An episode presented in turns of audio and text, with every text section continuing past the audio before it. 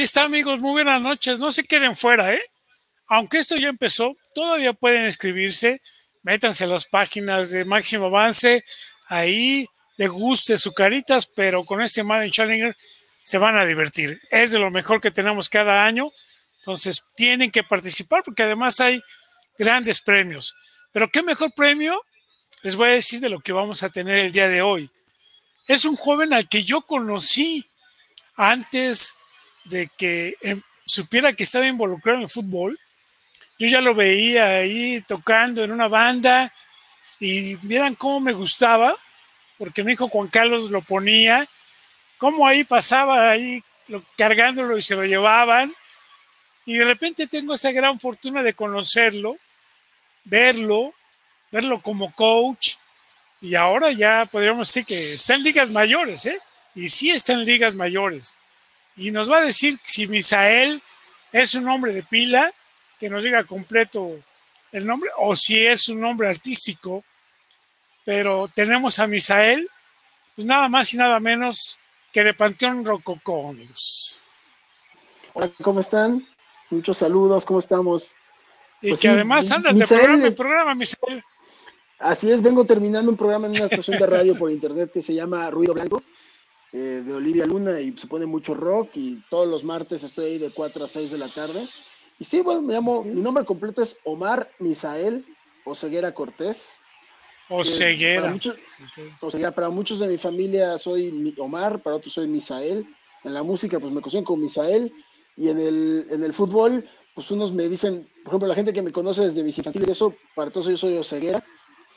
Para para los ya más recientes, la broma, como traía el cabello largo durante muchos años, la broma, la broma mala era el eh, Polamalu, para los del Tochito, y para muchos el Rococo, y sí, Misael aquí para los cuates también.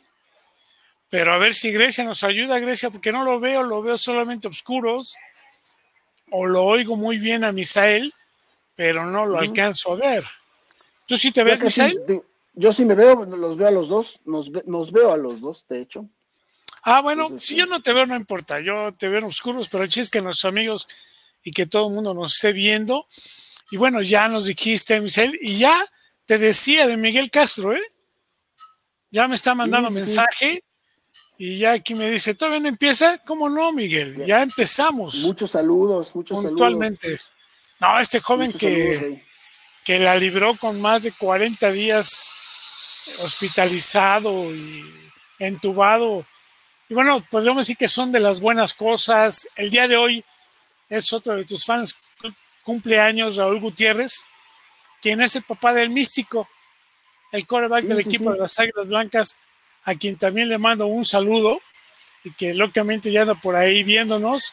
Afortunadamente ya te veo, ya estamos completos, entonces Misael Oseguera. Pues un saludo al místico, a su papá y a todos, a toda la gran familia del fútbol americano a todos ellos. Y ya ves que lamentablemente tenemos que seguirnos cuidando, ¿eh? No hay otra. O sea, el doctor Felipe Aranda se nos adelantó en el camino, muy triste y además muy rápido su deceso, pero lo sentimos mucho y un fuerte abrazo también a la familia. Así es, la verdad, es muy complejo ahorita todo. Sí, caray.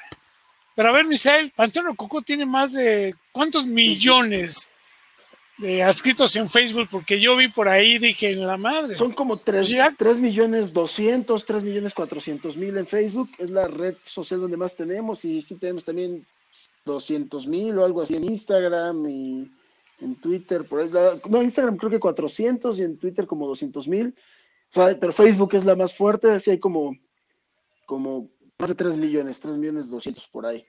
Y pues más de 25 años de chamba, más 25 años de chamba ahí eh, este año cumplíamos nuestro 25 aniversario, iba a haber tres foros soles, se siguen posponiendo, invitadísimo, coach ya sabe, en cuanto se haga. Ahí está mi boleto, ya lo compré, ya dije, no, ahora sí, no me lo pierdo. Ahí lo pues tengo, se que nos vacunen. no pasa nada. Nada más que nos vacunen, ahí nos vemos. Pues sí. Va a ser un gran espectáculo, tal y como siempre lo hacen, y ya estaremos listos en cuanto tengamos chance. Pero a ver, Misael, ¿qué fue primero? ¿La música o el fútbol americano? ¿Empezaste a tocar instrumentos o empezaste a lanzar el balón? primero fue el fútbol americano. O sea, la música, desde que tengo memoria, pues siempre me gustó, como, como a toda la gente. La música es lo más universal que existe. Siempre hay cosas que te mueven. Pero, pero me acuerdo, pues yo empecé a jugar a los tantito antes de los cinco años en, en Babies, ahí cuando eran equipadas todavía en Politos. Estábamos ahí junto al, pues al, planetario, cuando todavía no existía el edificio del CELEX, antes de que redujeran el campo de Politos ahí. Y por ejemplo, uno de mis grandes recuerdos es todos los días ir en el auto con mi mamá hacia Politos escuchando música. Es parte de, ¿no? la verdad siempre fue parte de. Mi hermano me lleva ocho años, él jugó, él, jugó también ahí, él, estaba en infantiles, jugó juveniles, y yo desde, desde Ardillas empecé a jugar ahí. Y, y pues muchos años con mi hermano yendo antes, luego yo jugando, unas infantiles me sacaron, luego regresé y jugué hasta juvenil doble en Politos. Oye, pero entonces fue tu hermano quien te llevó. Sí, ¿O tu papá los llevó a ambos o cómo estuvo? No, mi, mi, hermano por un conocido, pues nosotros somos de ahí del nororiente de la ciudad, eh, cerca de San Juan de Aragón, Eduardo Molina por la Prepa 3, por ahí viví toda mi vida y varios, varias personas de ahí de, del Coyol, se llama la colonia de donde soy. Okay. bueno, yo soy de Michoacán, pero vivía ahí en el Coyol. Muchos jugaban en Politos y pues muchos exjugadores de Politos son de ahí del Coyol y mi hermano, algún amigo lo jaló, entonces empezó a ir y en cuanto yo pude, un día vi que entrenando niños de mi edad, ni pedí permiso, nada más estaba ya corriendo con ellos y, y jugué con, con Johan, hermano de Josdi Bonilla, con Johan, yo dos años arriba de Josdi, yo creo, con Christopher Ramírez y con varios jugadores ahí, otro ya más grande, ya me tocó jugar con Christopher, no acuerdo su apellido, que fue, eh, fue coreback en, en Pieles Rojas, y pues con varios ahí jugadores que no muchos eran mayor, pero sí, sí hubo sus buenos de mi generación. Oh, la verdad es que el equipo de Politos es una gran cantera, ¿no? Grandes y muy buenos jugadores, ¿eh? Sí, en esa época aparte, pues hubo un momento donde salieron una categoría campeona en intermedia, este, y era pues, en esa época era darnos en la torre en Fademac contra Águilas Blancas también, era, por eso yo creo que se, se tuvo muchos problemas, según yo, Politos, por eso, porque no éramos, no nos íbamos a jugar, no nos íbamos a jugar Águilas Blancas. Me parece que los coaches de Águilas Blancas decían, ¿por qué juegan aquí se vienen? Pero es que todas las infantiles te dabas en la torre con Águilas Blancas, no había, no había cariño hacia Águilas Blancas en ese momento. nos sentíamos más cercanos ahí al equipo de Pieles Rojas. Y por pues, la verdad se, iba para Pieles. Sí, de hecho, por ejemplo, Miguel Castro jugó también en Politos. Exacto. Pero fíjate que no fue una cuestión de parte de los coaches de Águilas Blancas esta situación, porque en aquel tiempo me tocó ser asesor del director de deportes, el doctor Salvador Corona, y fue una cuestión más administrativa. ¿Te refieres cuando nos quitaron el campo? Que, llegamos y había hoyos en el campo y nos fuimos a Pero es que y todo. Fue cuando estuvo el contador Oscar Hofer. Pero lo que yo sé es que quisieron llegar a algún acuerdo y Politos ya se sentía o se hacía dueño de ese terreno, que lógicamente no era de Politos. y se les había pedido que llegaran a un acuerdo, un arreglo, cual no llegaban y tampoco se querían salir. Entonces la única decisión que se tuvo que tomar fue esa para, lamentablemente, eh, que el equipo de Politos ya no se encontrara en las instalaciones, pero la gran mayoría de jugadores, como bien dices, pues iban ahí a Pieles Rojas. A Pieles, claro. Porque digo, me tocó a mí ser coach en Pieles Rojas en los noventas y llegaban muchos chavos ahí de Politos y la verdad es que muy buenos, ¿eh? Sí, yo tuve al coach, eh, le decían el coach Nazi, que fue un eh, perímetro ahí de Pieles Rojas y que, y que ahí andaba hace, hace poco, me lo encontré, su hijo estaba jugando, este, fue de los que fueron a jugar a Canadá, me parece, el hijo del coach y es desde que está en la LFA y, y, pues muchos, muchos jugadores. Mi último coach fue el coach Berti, ahí en Politos, así que fue mi head coach. Pero tuve, tuve muchos coaches interesantes y aprendí mucho. Ya ves, ya te está poniendo ahí Miguel Castro y además es Polito. Qué mejor. así es. No, si me tocaron. A lo mejor hasta jugaron juntos. A lo mejor me tocó, me tocaron logotipos bonitos y logotipos no tan bonitos. El más, el clásico del burrito, la P del burrito. Uh, ah, ya. ¿En qué años jugaste entonces en Politos? Pues yo llegué, este fue mi último año, esa foto que estamos viendo. No, es mi penúltimo año, esta es una juvenil, mi segunda juvenil, porque todavía mi juvenil, en la siguiente juvenil Ya hasta me compré mi casco, ya el de aire y todo muy bonito. Ahí todavía traigo de los que nos daban ahí de flanes. Este, pues jugué desde el 83, yo creo. Como el 83, unos años iba, otros salía y ya regresé desde Ponis hasta el, ¿qué habrá sido? 93, 94. No, perdón, eh, sí, 93, 94, que fue que ya también me decido a la música, me he decidido a trabajar de staff y de andar tocando. Pues fíjate, Miguel Castro subió a Liga Mayor en 1994. Exactamente ahí. En, yo estoy en juveniles. Fíjate, o sea, él es más grande que tú. Sí, yo Oye, ¿y ese cambio? ¿Y ese cambio a Cherokee es totalmente del lado contrario de la Ciudad de México? No, aparte, para mí Cherokee fue un equipo que en mi categoría nunca tuvo nivel. Entonces, para mí Cherokee es un equipo que regalamos fácil, pero yo sabía que en otras categorías era muy fuerte. Pero yo, más bien mi regreso al fútbol americano viene por el Tochito. Me invita el Pinocho de los Estrambos a jugar a la liga que tenía el Zorro, que íbamos, jugamos ahí en Centinelas y jugamos en varios lugares, la, que era el, ¿cómo se llamaba? LFA y Tocho 5. Jugaba con los Doggy Style, que había muchos exjugadores, muchos jugadores de perros negros, y había varios de, los exjugadores de ahí que están en Tecto Luca. De ahí fue que me invitan, me invitan a jugar al equipo este de osos, equipado. Yo quería volverme a equipar y yo pues, quería ver qué nivel andaba y qué hubiera pasado si hubiera jugado contra buenos jugadores. Y me voy a entrenar sin pretensión de estar en el roster ni nada con los osos, estos que eran patrocinados ahí por el, el, niño verde, el político. Sí. Y, un equipazo, un equipazo. Y pues yo dije, déjenme entrenar, nada más como practice team. Y acabé de primer equipo jugando ahí en Osos. Pues ahí es que eh, me conecto mucho con el coach eh, Carlos Munguía, lo conozco y es el que me lleva tanto a Cheroques como por quien viene ahora la invitación también de estar en Pumas. Este, jugué pues en Cheroques, primero pues con Osos, cuando Osos desaparece me voy a Cheroques, después me invitan en Jets, me voy a Jets a jugar también. Y de ahí pues con la gente de Olmecas en Arena, Olmecas en Master. Y me tocó la verdad, tuve mucha suerte porque me tocó jugar en los en, equipos que tenían media selección nacional en ese momento, la verdad. Jugadores impresionantes, tanto de los Tex como de la UDLA, como de Águilas Blancas, de Pumas. O sea, tocar al jugar, jugar al lado de alguien como Carenzo, pues es verlo en el campo, la intensidad con la que jugaba Carenzo ahí en Osos, y ver lo que hacía él ahí, y de repente. Pues a lo mejor jugamos hasta en contra. Yo estaba de coach ahí con Canedo en Troyanos. Sí, sí jugamos. La final no la jugué. El juego de temporada que andaba de gira yo en Europa, pero jugué el de temporada que les ganamos. Eh, jugué de titular ese partido y todo. Entonces, poder jugar, es lo que digo. Yo, yo regresé al fútbol americano y me toca jugar con y en contra de esa calidad de jugadores, pues me siento bendecido, la verdad, por esa experiencia. Y yo ya me quité esa espinita de ¿Qué hubiera pasado si en vez de la música sigo en el fútbol americano, si no pudiera cierto nivel? Y, y la verdad quedé muy satisfecho. La verdad, poder jugar al lado de alguien como Hugo Lira y ver cómo jugaba él. Ah, después en, otras, luego poder cubrirlo, me tocó jugar en contra de él y decir, mira, Hugo Lira no va a meter ningún pase largo. Y no me metió, bueno, me, hacía todos los stops del mundo, pero le pude cubrir las banderas, los retos. Pues para mí, para mí era un reto personal, ¿no? Este, Irak, Lira, ¿jugaste contra Irak? Contra Irak, creo que me tocó algunas que fuimos a Querétaro a jugar contra ellos, una de esas mar, ya no me tocó ahí en tan buen momento. Todavía Hugo lo agarré pues fresco regresando de la, de la NFL Europa.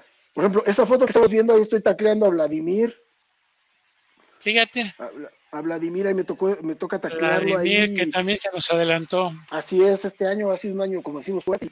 Y, pues también, o sea, cuando viene recién salido, en algún momento me toca cubrirlo en una cobertura personal, un cobertor si hace una bandera y más porque el pase no fue bueno, pero pues alcánzalo.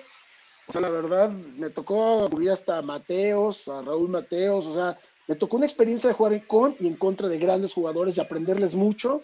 Pues el caballo Narváez lo conocía en Osos, él me jala a coachar en Bus de Azcapotzalco también, un gran amigo, el Tatán. Narváez.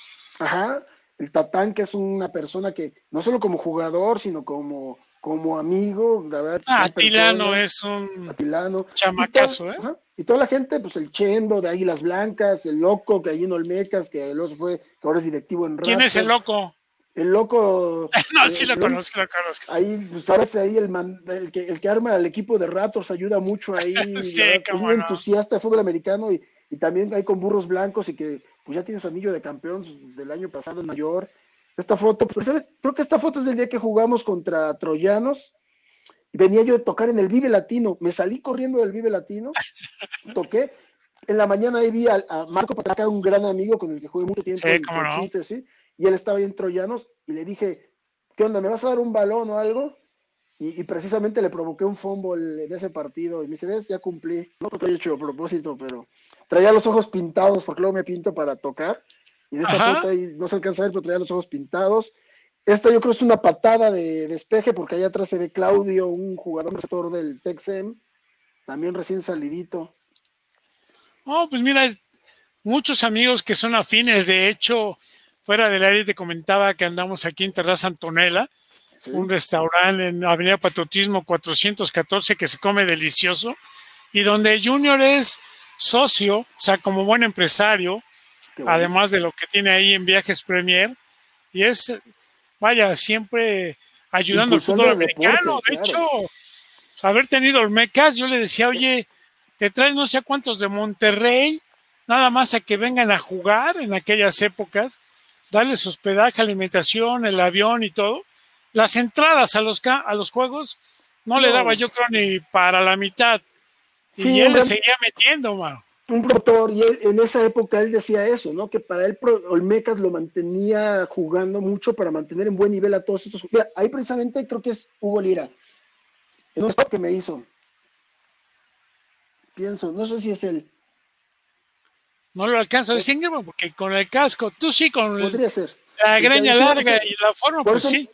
Por eso en Cheroques y en Olmecas me ponían el 43 por la broma de Polamalu. Yo me encanta jugar con el 26 pero sí, lo que hacía Junior con Olmecas, eso era, él decía que era para mantener activos y en mejor forma a muchos jugadores que habían terminado Liga Mayor, pero que pues, era para ir a los mundiales, ¿no? Y, sí, caray. Y la verdad te digo, eso para mí, jugar en Olmecas era una gran oportunidad, sobre todo durante la temporada regular, tenía mucho, me daban mucho juego, sí me daban mucho, mucho tiempo adentro, habíamos como ocho corners mínimo, pero nos turnábamos muy bien, a veces eran dos jugadas y dos jugadas, y jugadores, pues imagínate aprenderle al gato Silva ahí, y la calidad de persona, la calidad de jugadores, pues todo lo que les aprendí ahí, ¿no? Y, ellos llegan y vas, vas, entra y juega y ponte así y muévete, y ganaba mucha confianza. Tener a, jugadores como el Bones de la UDLA, eh, Zárate, y pues estar ahí, estar en el campo con ellos, o sea, con la tranquilidad que me va a tener un safety como, como el Bones allá atrás, pues juegas sueltísimo como corner, sabes que puedes arriesgarte más y que ahí va a estar el safety, ¿no? Para cualquier bronca. La verdad, eh, para mí, todas estas experiencias que tuve, después de muchos años de alejarme del fútbol, ya está pateando la bola, alejarme del fútbol americano por dedicarme a mi pasión, que es la música, pero, el que el mismo grupo ya me diera el tiempo ya de poder regresar y retomar y, jugar a un buen nivel. Yo sé que no es mayor, nunca va a ser nivel de la mayor, pero jugué con los con los mejores, la verdad. Muchos jugadores, recuerdo una de las cosas que más risa me daba era haber salido, recién salido al, corredor de Pumas, con el 44 que le hacían el Goliat. Ah, cómo no. Y de repente yo lo iba a ver al estadio y de repente se fue, wow, de repente verlo a un lado de mí en la banca así, decía, híjole, qué mal que no estás en el otro equipo, tengo unas ganas de encontrarte de frente, a ver cómo me dejas parapléjico. Pues, no, porque estaba bien chancho, Juan pues, Carlos. recién salidito y me volteaba a ver y nomás se reía, ¿no? Se reía de verme todo flaco ahí. Pero, pero la verdad, equipo donde llegué a jugar jugué bien y tenía un lado bien difícil porque si me llegaban a pepinear uno, metían un touchdown, un pase ahí largo o algo, pues todos ya no me medían otra vez, o sea, es el rococó, es el rococó, no juega, entonces yo tenía que demostrar el doble, ¿no? Entonces, sí puedo presumir que de estos 8 o 9 años que regresé a jugar a este nivel, me habrán metido dos o tres pases largos, ridículamente error mío, mala cobertura, pero, me, pero más allá de eso no. Y la verdad, una posición como corner es bien difícil. Pero mira, pues yo creo que es la más, la más complicada, ¿eh? Hay ingenieros de Monterrey en esa foto, jugadores de burros, de águilas, el Tyson López. Pues a ver, imagínate compartir el, el Tyson una vez jugando de mi equipo casi me vuela los dedos en una tacleada que hicimos en conjunto. Pues ahí sientes el poder, ¿no? La potencia que traen estos jugadores. Pero ¿qué le dijiste? Cálmate con ese trabajo. Sí, no, pues, salió un corredor bajo y ataclé al lado de la, de la línea y pues sí, como dos, tres semanas no podía ni abrir la puerta de mi casa, pero tocar el saxofón sí fue lo bueno. ¿A poco? Sí. Ahí el coach, el coach es Toski. Sí, Héctor Toski, lo alcanzo a ver. Exacto. Y no, pues conocer a la gente de fútbol, que yo me había desprendido mucho de esto, ¿no? Me había desprendido, me había alejado mucho del fútbol americano y pues, pues son, lo que te los americanos son amigos, los amigos que tenía desde muy chico, pues siguen siendo amigos de toda la vida. Y todos estos nuevos amigos que uno va haciendo del fútbol americano, la verdad los aprecio mucho, los aprecio mucho y, son amigos que se van a quedar ahí para siempre. Y, y, es una gran familia el fútbol americano. Y pues luego sé que les gusta mi música y cuando puedo los invito y armamos buenas fiestas en los conciertos. Ah, cómo no, ahí tenemos saludos de Mendiola Trujillo. Saludos, saludos. De Fátima. Y ahorita es, es a lo que iba, o sea, compaginar el jugar con tocar, pues yo creo que no es tan sencillo, ¿no? Además de que los horarios, como mencionabas, llegar de un concierto o no poder estar en un juego por tener que, viajar, eh, el tocar, o sea, me tocó varias veces manejar. me, tocó, varias veces manejar toda la noche para llegar a un partido, tanto a coachar como para jugar, y llegabas y pues te echabas un Red Bull, un café, y vamos para adentro. Y, y sí, por ejemplo, falté, como les decía, esa final de Troyanos contra Osos, no pude jugar. Mira, estoy con Zárate precisamente. Es de los jugadores que me ha gustado más compartir el terreno con él y jugar con él. Gran persona. Y este, y, y sí, de repente pues, todo el viaje medio desvelado, pero estar listo, ¿no? Para, para, para entrar y no jugar una final, varias finales tanto con Olmecas como esa de Osos, eh, y, es, y duele, ¿no? Pero también, pues Panteón es mi proyecto de vida de tantos años, ahí aposté mi vida y las cosas salieron bien con el grupo.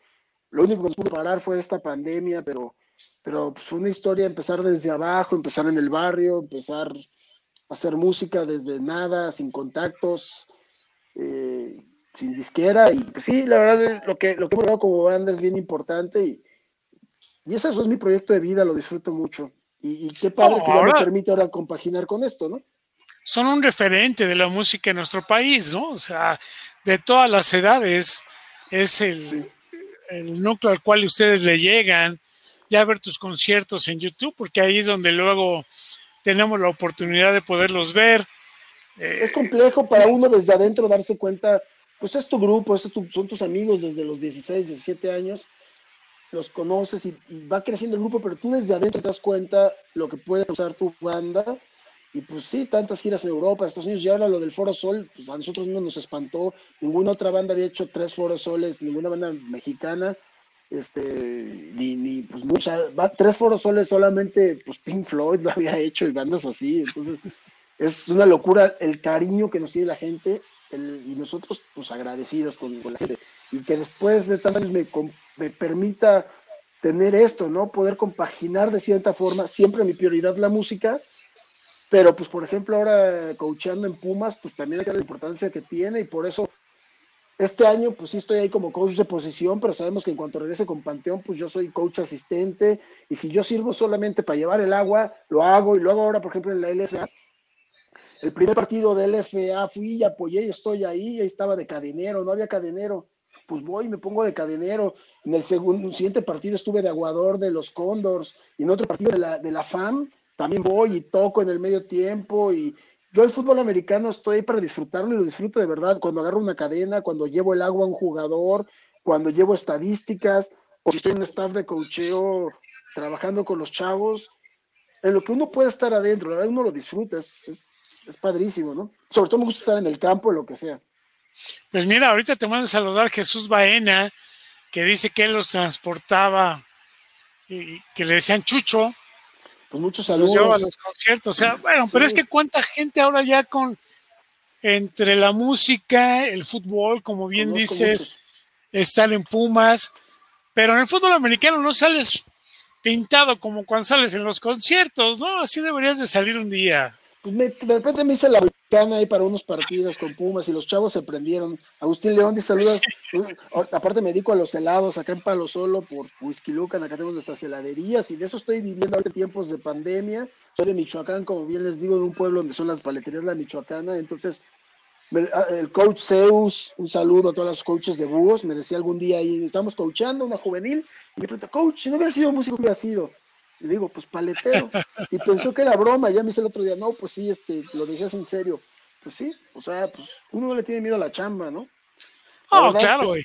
Y tú eres ese empresario, eres muy activo, o sea, tienes que es un puesto, no creo que sea un puesto de paletas, aunque no tiene nada ni de nieve. O sea, tienes algo ahí. Bien, tenemos ya tres sucursales con. O sea, es una franquicia. Somos de la, o sea, del pueblo donde son los de la Michoacana. Entonces, llevamos toda una vida, todos los pobladores de Pumo, Michoacán. En diciembre es la Feria de la Paleta, estamos por toda la República, todos nos pasamos recetas, nos ayudamos a crecer y somos de la, pues sí, del pueblo de donde son las originales. Entonces, le cambié el logo, hice mi propio logo, mi propio concepto, la Michoacana Ice Cream and Coffee, mi propio logo, porque mi calidad sí es dar mucha calidad, pues estoy a un buen precio, pero yo le compito en calidad a quien sea. Y aparte, pues tenemos el Valiant, que es un restaurante, pop, antro, lugar de concierto, centro cultural, ahí en el centro de la ciudad. Y pues le hacemos a todo, la verdad, la promoción cultural y la promoción del fútbol americano son lo, lo principal para mí. Pues es que la verdad es que esos helados son de los más ricos, ¿eh? Será porque a mí también me gusta. Hay muchas calidades. Ese helado de nuez está delicioso, así que pues acá imagínate. Lo esperamos, coach, acá lo esperamos. Se en Cuernavaca, fíjate. Estamos muy cerca acá de la Universidad de Anáhuac, donde juegan de local los, los Leones de la Anáhuac, en una colonia que se llama Palo Solo, que está muy cerca. Entonces, a toda la familia del fútbol americano, cuando vengan a, algún partido a la Universidad de Anáhuac, pues se bajan por Palo Solo y van a encontrar ahí la paletería y nos vemos. Oye, pero ¿no tienes también allá en Cuernavaca? Es en Tlayacapan, Morelos. Tlayacapan, ah, Alantito Huastepec, pueblo mágico. Muy lindo también, ahí los esperamos. Y pues trabajar, hacer paletas, repartir, ir a la central de abastos.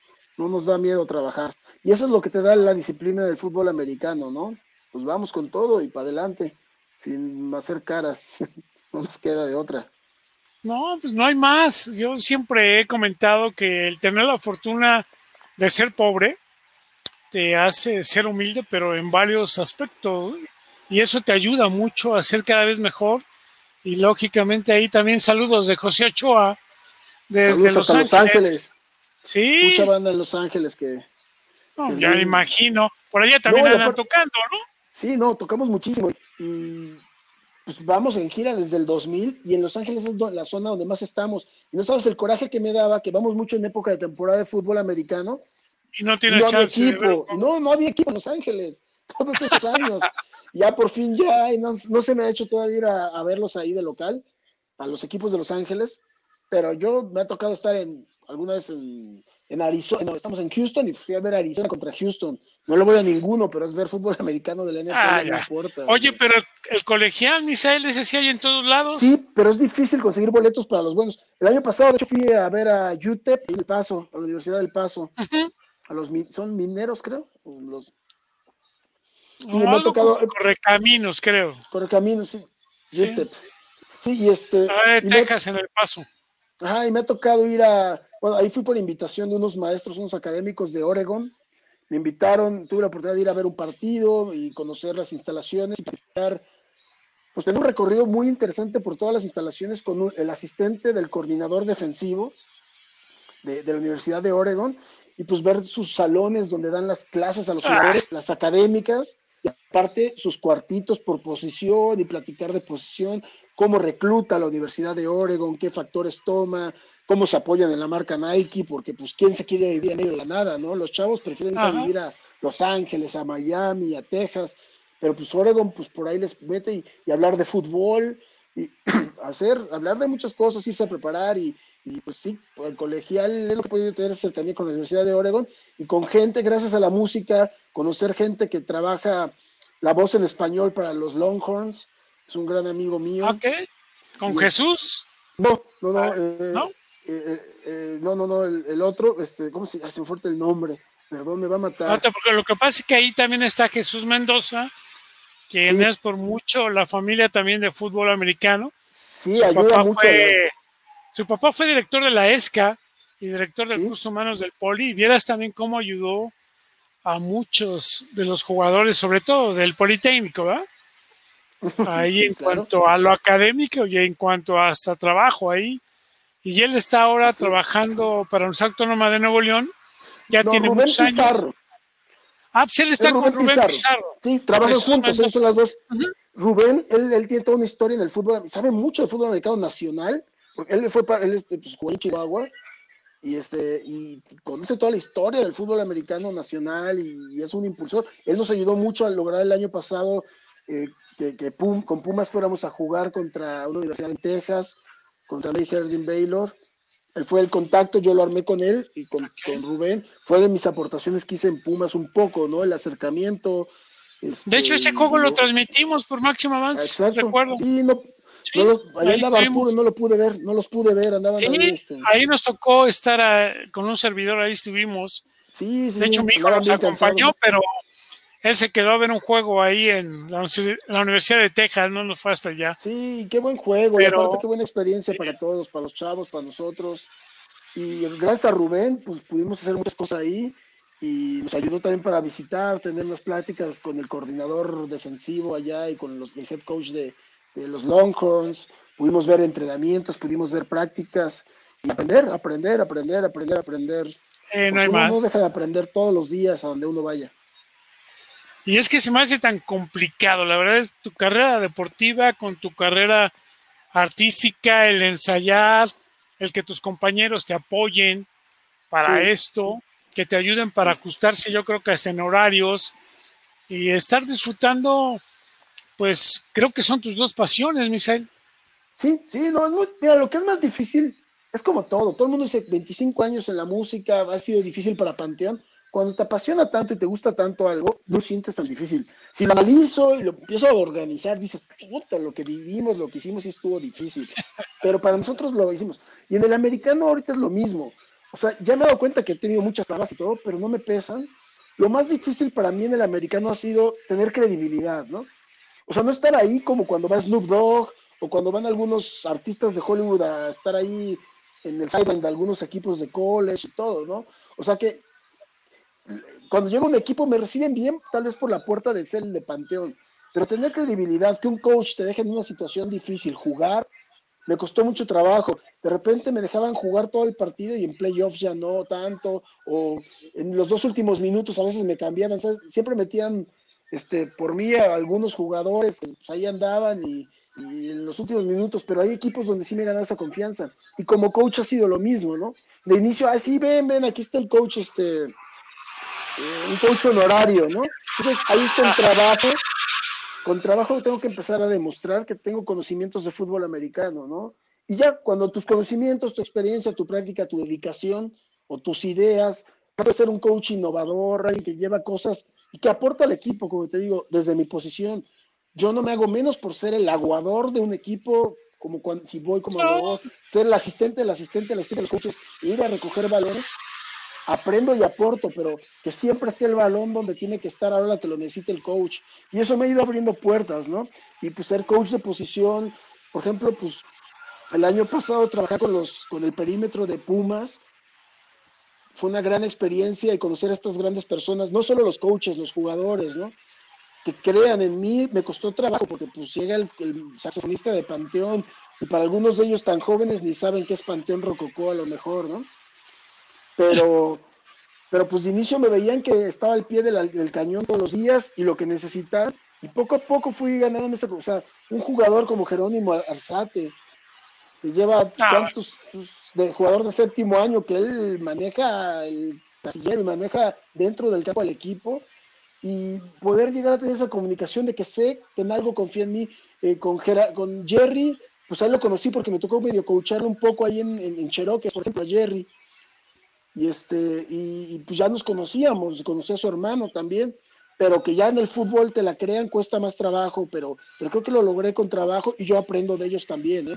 Pues, de, jugadores como tú puedes aprender muchísimo también de cómo ven el americano y, y pues sí, son historias y así me he ido, pues, por, gracias al coach mundial pues llegué a Cherokees, luego gracias a Patraca llegué a Jets, y gracias a Jets llegué a Olmecas, y después gracias al Valiant llegué a Tigres mi última temporada, los Tigres antes extinta de la SCP, pues llegaban los jugadores de Tigres a cotorrear al Valiant y ahí nos conocimos, pues vente a jugar, ya no estoy Olmecas, y fui a jugar y acabé siendo mi última temporada campeón con ellos con el brazo luxado.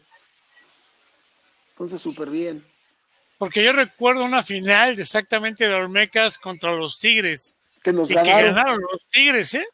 Con un Sí, sí, de los Olmecas, pero al otro lado Raúl Mateos, Pero creo que Morgado, mismo. algunos de ellos, y les dieron la vuelta. Sí, creo que fue la última vez que ahí vi que Junior me dijo, no, ya, pues ya hasta aquí, ya estuvo. Hacer esto y no quedar campeón, dice, no, dice, Pero se fue.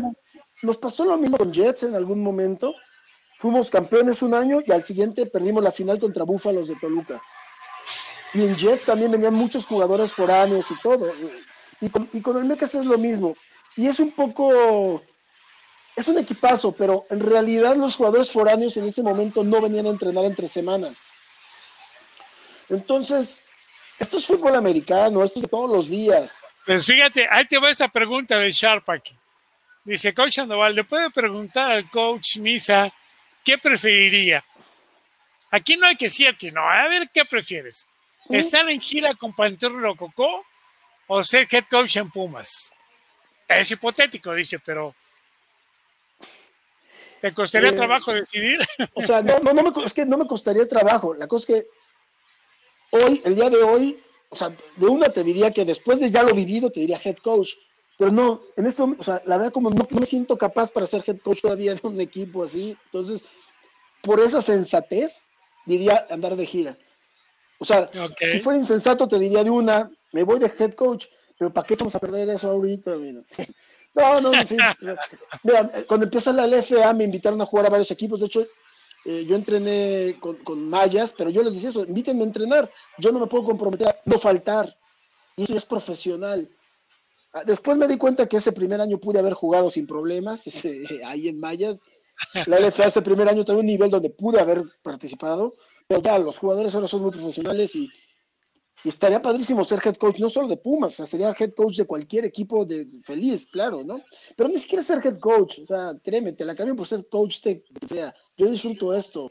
Por ejemplo, los años donde tenía muchos amigos, tengo muchos amigos, pero Chapingo, aparte universidad que se gana el cariño de, de, de uno, ¿no? Por, por todo lo que es el proyecto Chapingo. Aparte, la historia del fútbol americano Chapingo es, es larguísima, es de las más añejas también del fútbol Che, y, y es, es, un pro- es un programa de fútbol muy complejo, porque en realidad los estudiantes de esa universidad son muchos estudiantes foráneos que solo vienen en cierto momento de su vida y algunos conocen el fútbol americano hasta que llegan ahí.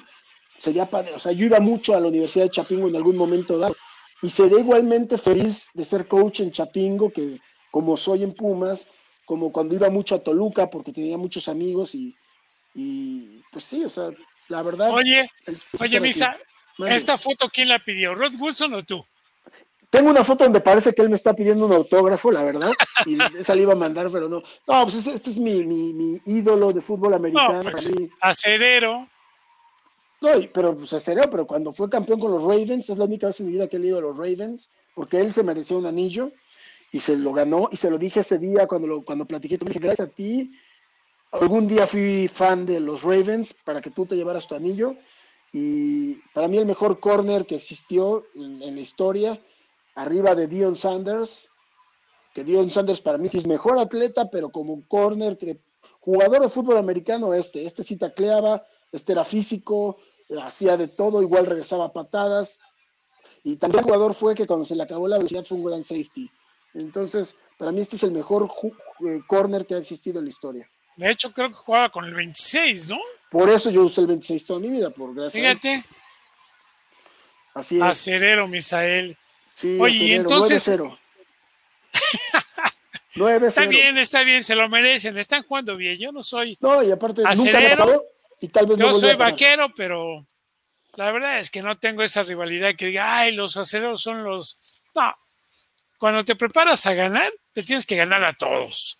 Claro, Y y- para eso estás. O sea, y no puedes ni odiar a nadie, les quieres ganar a todos, pero tampoco te sientes menos que nadie, ¿no? Pero este año sí nos está tocando bailar con la más fea y los aceleros están jugando, yo creo que defensivamente, con un cuerpo de receptores también, de lo mejor, y ven. pero la defensa es la que ha mantenido a los equipos, trabajo, ¿eh? equipos cerrados. Los, los partidos Pero- que se iban a perder fue la defensa que los mantuvo y pues tienen ese problema que para mí viene de cocheo, que juegan al nivel del rival. Y eso, cuando te pasa eso, lo he visto por experiencia como coach y como jugador. Cuando juegas al nivel del rival, no es culpa de los jugadores, es culpa de los coaches que no te sabemos meter o no te saben meter al partido, pienso yo. Que no saben mantener ese enfocado. Eh, tienes que jugar siempre a tu nivel. Y si ganas 60-0 o ganas 14-13, debes de ser el mismo. Exacto. Jugar siempre igual. Sí, y pienso que los equipos pasa mucho, eh, pasa mucho, y lo he vivido tanto como jugador como staff, que hay equipos donde traes buen equipo y el día que juegas con un equipo más bajo te la hacen complicada y te complicas la vida y, y es eso, creo, pero como coach te lo digo, uno tiene que asumir que cuando juegas al nivel del rival, cuando el rival no está de mucha calidad, es culpa tuya como coach. Creo que tienes que aprender que, eres el que permite o no ese tipo de cosas.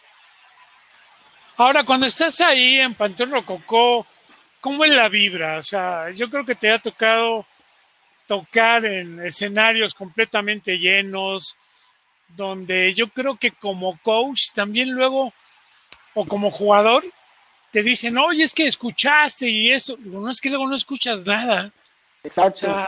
no sé, a mí, me, a mí me llegaba a pasar como jugador y como coach, de que estás en el partido te dicen, oye, es que no estás haciendo los goles. No, la verdad es que estás tan metido en el juego y no me tocaba usar audífonos en esos tiempos, pero no escuchas gran cosa, ¿eh?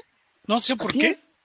Es, es, la concentración, yo creo, y también con el tiempo van cambiando, aprendes a disfrutar los momentos. Yo recuerdo en el, dos, en el año 2000, fue un año especial para Panteón, fue el año que, bueno, a finales del 99 salió nuestro primer disco como tal, no un demo. En el 2000 es una la canción de la dosis perfecta, se va por todos lados. Nosotros nos vamos de gira por primera vez a Europa, Estados Unidos, y tocamos en el Zócalo con Manu Chao para 150 mil personas. Yo tengo muy pocos recuerdos de ese día de tocar para 150 mil personas. Me concentré en tocar bien, o sea, toqué bien todo, pero ni siquiera puedo decirte si lo disfruté o no, porque estuve tan clavado en eso. Ya con los años me he dado la oportunidad de decir, oye, quiero disfrutarlo, quiero disfrutar el jugar, el, perdón, el tocar y disfrutar a la gente. Y con los años aprendí eso, a poder hacer mi chamba de la manera correcta y aún así también disfrutar esa parte del público. Ya he tocado muchas veces bueno, muchas otras veces hemos tocado ya para más de 100 mil personas o en lugares, en lugares para 30 personas, pero que lo disfrutes igual, ¿no? Alguna vez tuvimos un, concierto en Bélgica para muy, muy, el promotor se equivocó, nos llevaron el día que no era el evento. Pues ya están aquí si quieren toquen. Ajá, sí, entren a este lugar, imagínate vas a tocar en el Bulldog, pero en un lunes y tú ibas a tocar la siguiente semana. Pues ya están aquí en Bélgica, pues métanse a tocar algo de comer y abrimos la puerta y solo entraron siete personas que iban pasando por ahí. Y no sabes qué divertida nos pusimos también. Como grupo, uno de los conciertos que más nos hemos divertido. Y pues nos bajamos a bailar con la gente, con siete personas. Y eso, es aprender a, disfrutar. Y es, es, lo mismo en los estadios, como dices. O sea, yo pues también mi primer clásico como coach traía adentro los Williams. o sea, la euforia es al principio, en la entrada, pero tienes que enfocarte es que hay una diferencia muy grande en lo que es salir a tocar a salir a competir en el fútbol americano. La música es un arte donde no está, no tiene que ver la competencia como tal. Creo que estábamos perdiendo un poquito. Sí, a ver, aquí estamos, aquí estamos. La música, la música no es una competencia como el fútbol americano. En la música uno puede ser fan de Maldita Vecindad, de Panteón Rococó y si quieres de los Tigres del Norte no está peleado, no, sales a pelear. Un festival es disfrutar y en, un, en, el concierto yo domino mi instrumento, sé qué canciones voy a tocar. Si estoy bien preparado, no hay por qué ponerme nervioso. El fútbol americano es diferente. Como jugador, tú no sabes, y sobre todo como jugador defensivo, tú no sabes qué va a hacer el jugador de enfrente, ¿no? Entonces hay muchas más variantes, los nervios son de otra forma. Ahora, como coach, tu trabajo lo tienes que hacer muy bien todos los meses previos para el día del partido solamente mantenerte enfocado. La verdad, el trabajo grande del fútbol americano como coach no es tanto el día del partido, ¿no? Pero el día del partido debes de lograr mantener esa tranquilidad y ese foco para precisamente un estadio lleno, una porra espectacular como la del Poli o como la de la UNAM, no te tienen que sacar de, de onda. Pero igual el día que vas a jugar contra un TEC y hubieron 50 personas en la tribuna del equipo contrario, tampoco tienes que dejar que no es un día de campo, pues, aunque son scrimmage. Entonces, tienes que estar enfocado. Son las diferencias entre la música y el, y el, y el deporte. En el deporte sí hay una competencia, ahí sí va a haber un ganador y un perdedor. Y en la música no, en la música puedes disfrutar más, puedes estar más relajado de otra forma y, disfrutar. Con Panteón no me pongo nervioso y cuando voy, por ejemplo, esa foto estoy tocando con, con DLD, siempre con mi playera de Steelers. Este, y no me, si yo domino mi saxofón no tengo por qué estar nervioso, es disfrutar. Y el fútbol americano no hay que estar nervioso, pero hay que estar alerta todo el tiempo, ¿no? Es diferente. Sí, porque es el factor humano el que se involucra y luego no tan solo de los jugadores que son de tu posición o a los cuales tú entrenas, sino es toda la, hace el otro equipo, la ofensiva, ¿no? Sí, otro equipo juega. Y tienes que estar viendo, como coach, tienes que estar checando en qué estado de ánimo está ese día tu jugador, si está concentrado, si no está, si te ve divagando, pues se va a divagar también. Tienen que disfrutar el jugar, el estar dentro, pero, pero pues le tuviste que haber dado también todas esas armas durante meses de entrenamiento para que ese día solo se dedique a jugar, ¿no? Que no se preocupe de otra cosa, también hay que liberarlos mentalmente y, y de verdad, como coach, la chamba no es el día del partido, es todos los previos. El día del partido son las cerecitas del pastel, ¿no? O así es como lo veo. Sí, pues cuando estás terminando ya un partido tienes que olvidarte hacer una recapitulación y preparar el siguiente, porque luego son, es muy diferente un equipo al otro en el número de jugadores, en el staff, en lo que juegan, cómo lo juegan. Y como dices, tienes que seguirte preparando de lo que has hecho durante el tiempo fuera de, la temporada, ¿no? Así es, así es. Pero igual y compartes todo como te decía, el, tocar, con el ir a entrenar, el enfocarte en una y otra, o sea, esa fuerza mental que, debes de tener cuando estás en el los jugadores. Y no puedes pensar en la música. Así me lo decían a mí los jugadores y al coach Munguía y a los, todos los coaches que venían por primera vez a ser parte del staff de Pumas el año pasado, nos decían los jugadores así, coach, cuando entren al estadio de Zeus se les van a caer los pantalones, cuando escuchen todo eso, y bla, digamos que mentalmente yo estoy preparado para eso, no, esa parte la pude disfrutar, no me impactó de la manera negativa de desconcentrarme, lo disfruté, fue muy bonito, pero no me, estoy, digo, acostumbrado a sentir el apoyo de 100 mil personas gritándote, que, que, que, pues, eso te da energía. A lo mejor era, buena broma porque el coach Munguía pues venía de ser bicampeón con, con Toluca, ¿no? Pero aquí sí va a haber gente, como digo, Toluca siempre hay gente, pero es un estadio mucho más pequeño. Sí es, es, bueno, son buenas la, carrilla que, llevan los jugadores ahí, la verdad. Qué gran experiencia ha sido estar eh, compartiendo con, con atletas de alto rendimiento en Liga Mayor, universitarios, con tanta pasión por sus equipos. Y la verdad, yo le tengo mucho cariño a todas las instituciones, sobre todo pues al poli. Pues yo empecé jugando en politos, no era una pero pues uno de chiquito sientes que eres parte del poli, aunque sea una mentira pero pues muchos de mis compañeros siempre se fueron a jugar para allá, coaches, y pues como te decía, en, Olmecas, muchos de mis compañeros eran del poli, y este, la verdad le tengo mucho cariño sobre todas las instituciones de, educación, digamos, de, gobierno, son mis, pues, le tengo un poquito más de cariño, a pesar de que Tecto Luca también, digo, me, me abrió mucho las puertas, me permitieron jugar el Tecto Luca una vez un veteranos eh, novatos ahí, estuvo súper padre. Imagínate jugar, nunca pensé que iba a jugar en formado de tech, de, tech de, ningún tech, pues, de ningún campus. Entonces, que me dieran el chance de ponerme el uniforme y de salir a jugar, hasta me dieron mi 26 para jugar, me acuerdo, creo. Y jugar contra chavos de Monterrey, pues, pues la experiencia fue muy buena. Oye, pues el año que entra se va a jugar contra ellos, ¿no? O sea, los secas de la UDLA y, y todos los tecnológicos, ¿no? Pues yo creo que, se, ha demostrado en los últimos años, en los últimos años, cuando ha habido encuentros, ya sean durante temporada o de screen, se ha demostrado que ya que no hay, no hay este esa diferencia. Yo creo que cuando jugaron el campeón de campeones Pumas contra Toluca, cualquiera se lo pudo haber llevado.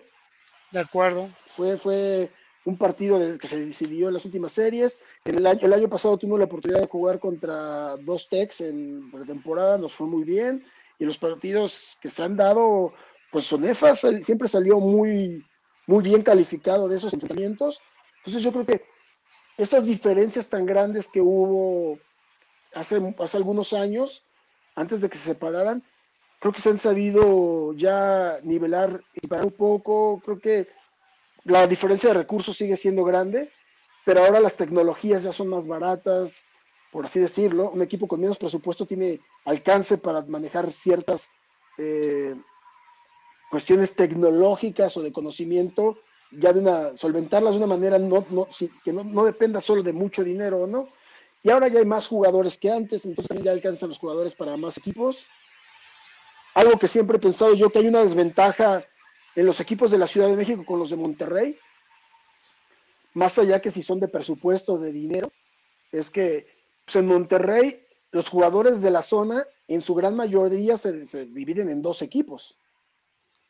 Aquí en México, DF y área metropolitana, pues en cuántos equipos se tiene que dividir el talento.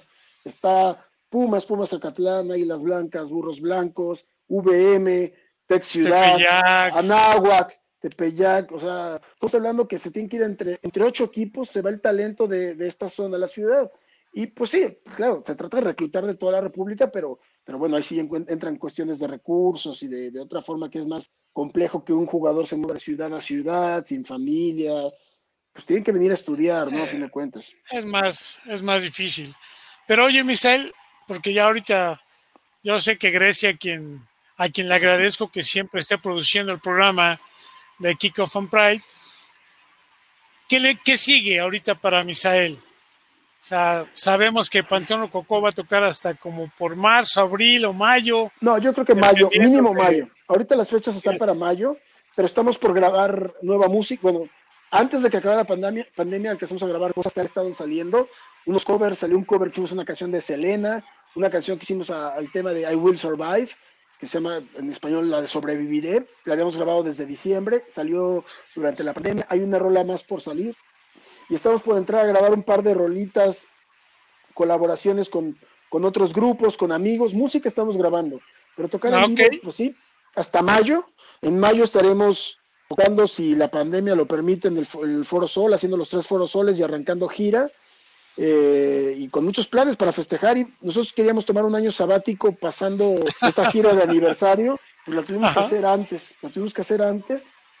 Este, para mí, esta pandemia, si hubiera habido Liga Mayor, me hubiera caído de lujo porque hubiera dedicado el 100% de mi tiempo a ser coach.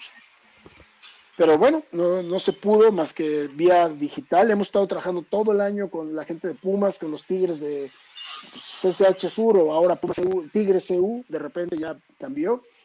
Y entonces, pues sigo, me divido el tiempo entre mi familia, voy a ser papá por primera vez, entonces empiezo otra aventura. ¿Para cuándo te toca? Eh, mediados de diciembre, entre el 15 y 20 de diciembre. Pues ya, cerquita.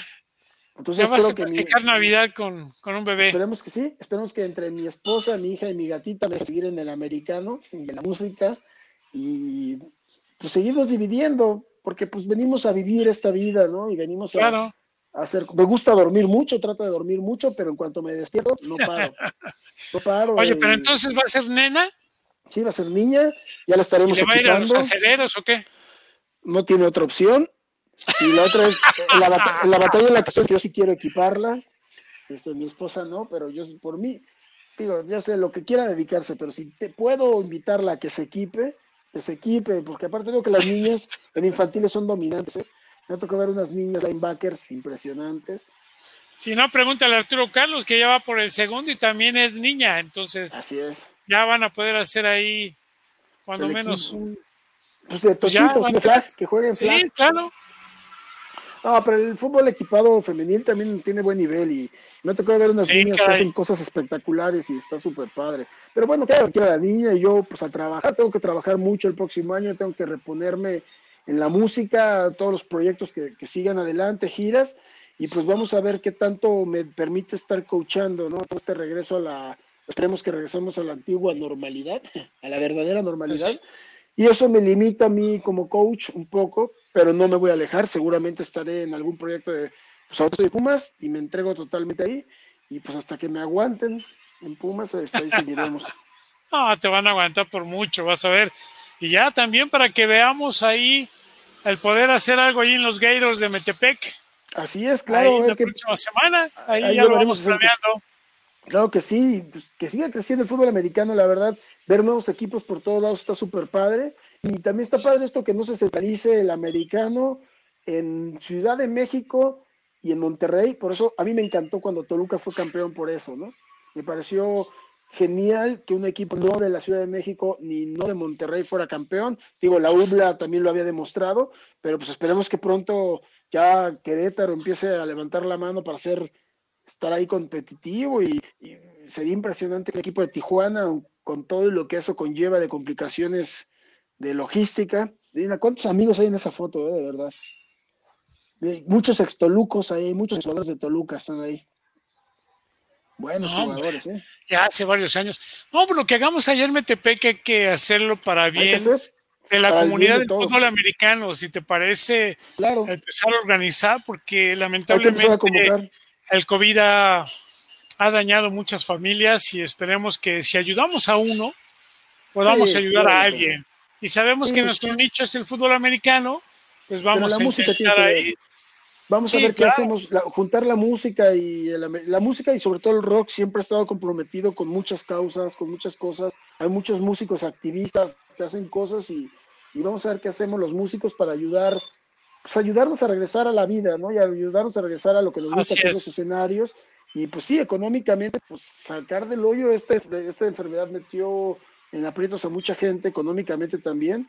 Y pues vamos a darnos la mano, ¿no? De unos a otros. De acuerdo. A diferencia de otras situaciones tipo temblores y demás, ha sido más difícil notar esa unión de los mexicanos, ¿no? De ayudarnos unos a otros pues ¿cómo va a ser? Va a ser reactivando la economía en cuanto se pueda, ir a conciertos, apoyar, porque el miedo nos tiene encerrados en las casas, no es como el temblor, todos salimos a mover piedras, ¿no? Para sacar a alguien. Pero aquí ha sido diferente, nos tienen congelados, es, nos tienen congelados económicamente, nos tienen congelados en todo. Y hay que ser fuertes, hay que aguantar hasta que esto ya podamos salir, no hay que enfermarnos, usar cubrebocas. Y pues sí, Bien, muchas gracias, Sharpak. Y ya, en cuanto se pueda. ya te está felicitando por tu nena. Sí, muchas gracias. Luego les damos la dirección a donde pueden empezar a mandar los regalos, para ya saben que es los niña. les dicen, ¿no? sí, no, porque creo que son los más caros. Ya después la escuela. Y el novio, pero bueno, eso te va a tocar a ti. No, pues ya, ya, veremos, ya veremos. Oye, pues ya hemos llegado al final, Misael, y yo la verdad te agradezco el mensaje que has enviado. Yo estoy de acuerdo. Seguimos por eso aquí, estando todos, por eso tu servidor está aquí en Terraza Antonella para tratar de ayudarnos, de revertir todo esto y lo que podamos hacer en bien. Lamentablemente, un abrazo a todos aquellos familiares que han perdido a sus seres queridos. Sigamos luchando el contador Orobio sigue delicado eh, y hospitalizado también por cuestiones del COVID. Deseamos lo mejor para él y para todo el mundo del fútbol americano. Y si no es fútbol americano también, sea música, sea fútbol, soccer, sea béisbol, sea lo que sea, tenemos que seguirnos ayudando, como bien lo dices. Mucho te agradezco y si quieres mandar un último mensaje, Misael. Pues primero, muchas gracias, coach. Un placer siempre platicar con usted de lo que sea, fútbol americano, música, comida, lo que sea. Un placer estar aquí.